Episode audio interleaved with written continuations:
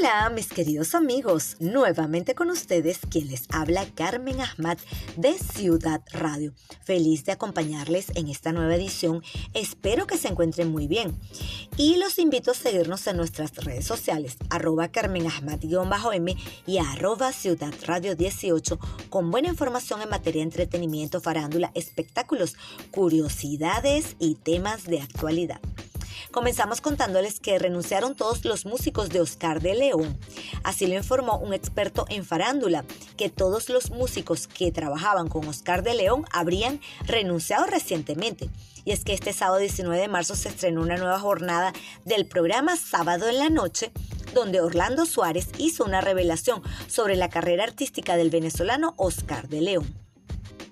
En la instancia, Suárez mencionó que Zoraida de León, esposa y manager de Oscar de León, habría sido la culpable de reducir la comunicación del salsero con otros músicos, organizadores de eventos y más. Parece que la situación es tan complicada que cuando algún empresario está interesado en contratar a Oscar, escribe a la oficina que lo representa y no obtiene ninguna respuesta o tarda muchísimo en cotizar.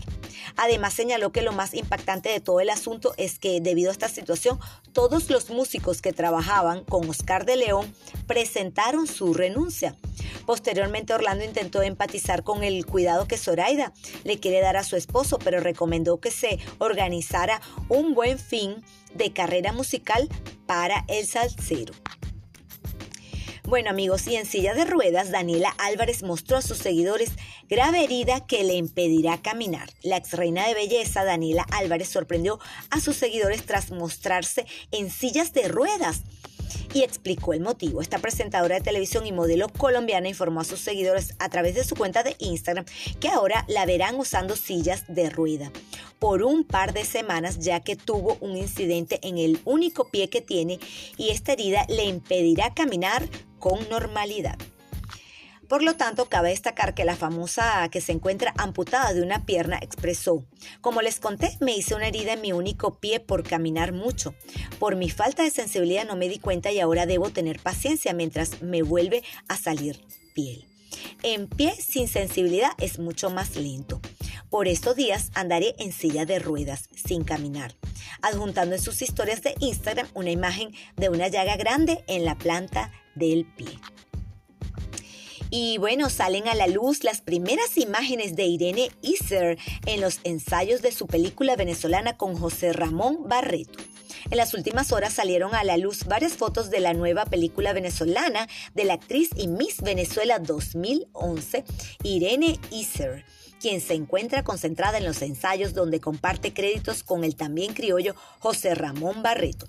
Y a pesar eh, que ni Irene ni José Ramón han querido dar más detalles del film o del inicio oficial del rodaje, ambos han aprovechado sus redes sociales para compartir imágenes de las escenas y secuencias que están preparando junto a otros actores. Y también les cuento que el Mr. Handsome Venezuela 2021 fue destituido. Luego de que salieran a la luz una gran cantidad de rumores sobre la destitución del actual ganador del Mr. Handsome Venezuela y que la misma organización lo negara meses atrás, ahora salió a la luz que efectivamente el modelo Rafael Sánchez es será destronado, así tal cual. En cuanto al título de Mr. Handsome International 2021, pasó a manos de Exley Aguilera. Por otra parte, la organización le prohibió a Sánchez usar el nombre de la misma. Y les cuento que en materia de entretenimiento, los teatristas hispanos de Miami celebran el Día Mundial del Teatro con espectáculos gratuitos. Bajo el lema La Ruta Teatral la construimos todos, un grupo de teatristas hispanos de Miami se presentará este domingo 29 de marzo a las 5 de la tarde en cinco salas de la ciudad para celebrar el Día Mundial del Teatro un evento que no se festejaba en vivo desde la llegada de la pandemia. Con este propósito, la organización Ruta Teatral, comandada por el dramaturgo y director escénico Manuel Mendoza, ha organizado una serie de funciones gratuitas dirigidas a todas las familias. Por otro lado, les cuento que Albita se estrena como productora de teatro con una comedia sobre mujeres nostálgicas en Cuba. En medio de los preparativos de mujeres a contratiempo el concierto por el Día de las Madres, donde compartirá cartel con Lucrecia y Lena Burke en el Date Country Auditorium. Albita encontró un espacio para realizar su primera producción de teatro, una aventura que se concretará con el estreno en Miami de ¿Y tú qué has hecho? Comedia que subirá escena desde el 19 hasta el 22 de mayo en el Westchester Cultural Arts Center. La temporada cuenta con las actuaciones de Susana Pérez, Judith González, más conocida como Magdalena La Pelúa, Alina Robert, la pianista Oda Carmona y Rachel Pastor, quien también la dirige. Por otro lado, les cuento que José Luis Rodríguez soltó prendas sobre el supuesto hijo no reconocido. El cantautor venezolano José Luis Rodríguez, mejor conocido como el Puma, causó revuelo en las redes sociales luego de hablar por primera vez sobre el supuesto hijo que no reconoció, que además tiene un gran parecido con el artista. Si mi hermano lo reconoció, quiere decir que lleva el apellido. Si canta y quiere hacer su vida así, bienvenido sea y negando por completo su paternidad. Así lo dio a conocer. El hombre lleva por nombre Juan José Rodríguez y artísticamente se hace llamar el Puma Junior. También es cantante, tiene 35 años de carrera y 14 discos en su haber. Tiene un tono de voz muy parecido al de su supuesto padre, incluso interpreta algunos temas de él. Vale recordar que el primer matrimonio del Puma fue con Lila Morillo, con quien tuvo a sus dos hijas mayores, Liliana y Lilibet. Sin embargo, con ellas no mantiene una buena relación y se sueltan pestes en las redes sociales. Por otro lado, les cuento que Belinda reapareció públicamente en España tras ruptura con Cristian Nodal. Desde que terminó con Cristian Nodal, Belinda mantuvo un perfil bajo, lejos de los flashes y del ojo público para poder atravesar el mal momento con tranquilidad y en la intimidad. Ha pasado poco más de un mes desde que se confirmó el fin de la relación y es ahora cuando la actriz y cantante ha comenzado a sonreír nuevamente. La intérprete de Luz sin gravedad se mostró contenta y radiante durante la promoción de su trabajo en España cuando visitó distintos estudios de radio y televisión donde la recibieron con los brazos abiertos. Y les contaré los cuatro novios de Kate del Castillo antes de Edgar Baena. Después de un tiempo soltera, Kate del Castillo volvió a apostar al amor y actualmente disfruta de un romance con Edgar Baena, el director de fotografía con el que trabajó en La Reina del Sur. Al parecer la vida amorosa entre ellos va muy bien, pues la actriz ya lo presentó a la familia. La reconocida artista se está dando una nueva oportunidad a sus 49 años tras una larga lista de amores fallidos. Y vamos a recordar cuatro de ellos. Kay del Castillo tuvo un amor intenso y tormentoso con el futbolista Luis García, con quien llegó a casarse en el año 2001. El matrimonio duró tres años y terminó en divorcio debido a episodios de violencia de género hacia la actriz. Después de su relación con García y antes de volver a casarse, Kate del Castillo tuvo un amorío con Demian Bichir mientras trabajaban juntos en el rodaje de la película American Visa. En una entrevista, él aseguró que veía a la actriz como la madre de sus hijos y su amiga para toda la vida.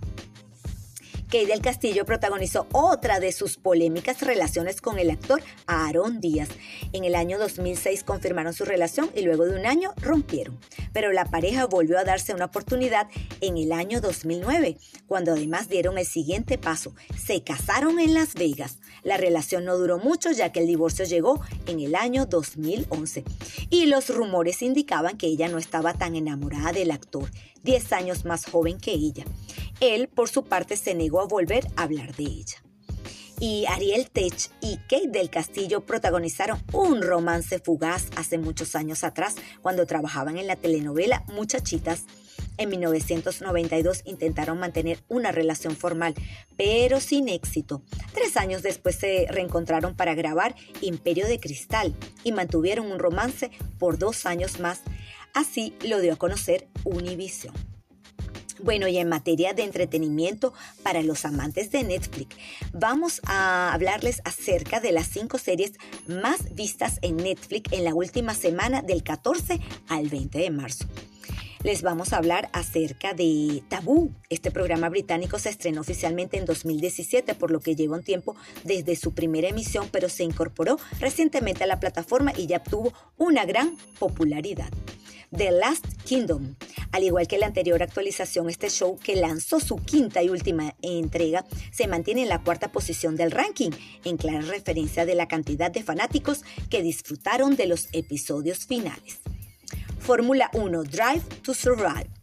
El año 2021 fue uno de los más emocionantes de la Fórmula 1 en las últimas décadas, por lo que todos los aficionados de la competencia anhelaban revivirlo en esta serie documental que ya transita por su cuarta entrega.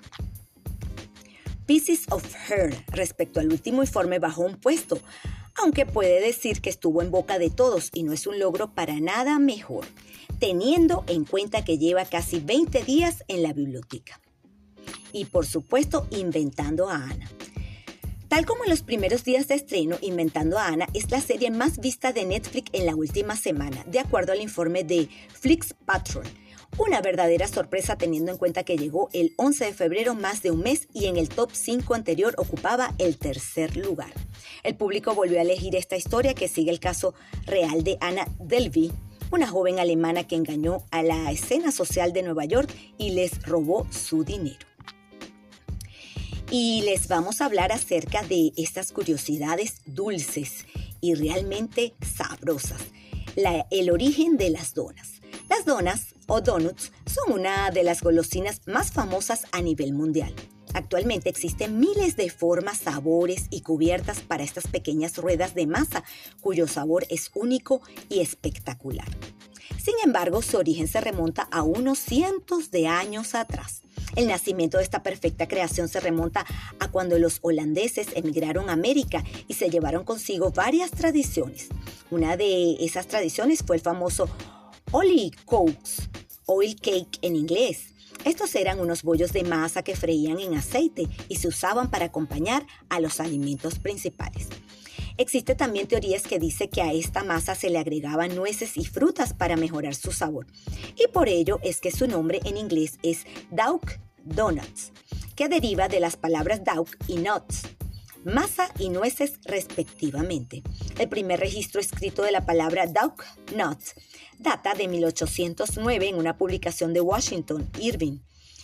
Y resulta que a principios de 1900 muchos habían acortado la palabra a donut, tal como se conoce actualmente. Según la Food Reference, las donas comenzaron a prepararse de manera masiva en 1934, cuando un inmigrante ruso presentó la primera máquina para hacer donas de manera automática en una feria de Chicago. De allí en adelante se ha convertido en un producto comercial y delicioso. Actualmente existen compañías como Krispy Kreme y Dunkin' Donuts, que encabezan el mundo de las donas en Estados Unidos. Un producto en crecimiento con diferentes toppings, rellenos y colores que es consumido en grandes cantidades a nivel mundial. Bueno amigos, hemos llegado al final de este espacio. Espero que lo hayan disfrutado. Deseo que mm, estén muy bien. Cuídense mucho. Les envío un abrazo grande desde la distancia. Se les quiere. Recuerden, agradezcan, sonrían, eh, sean positivos, mantengan esa alegría y esa buena vibra. Les deseo lo mejor y será hasta una nueva oportunidad.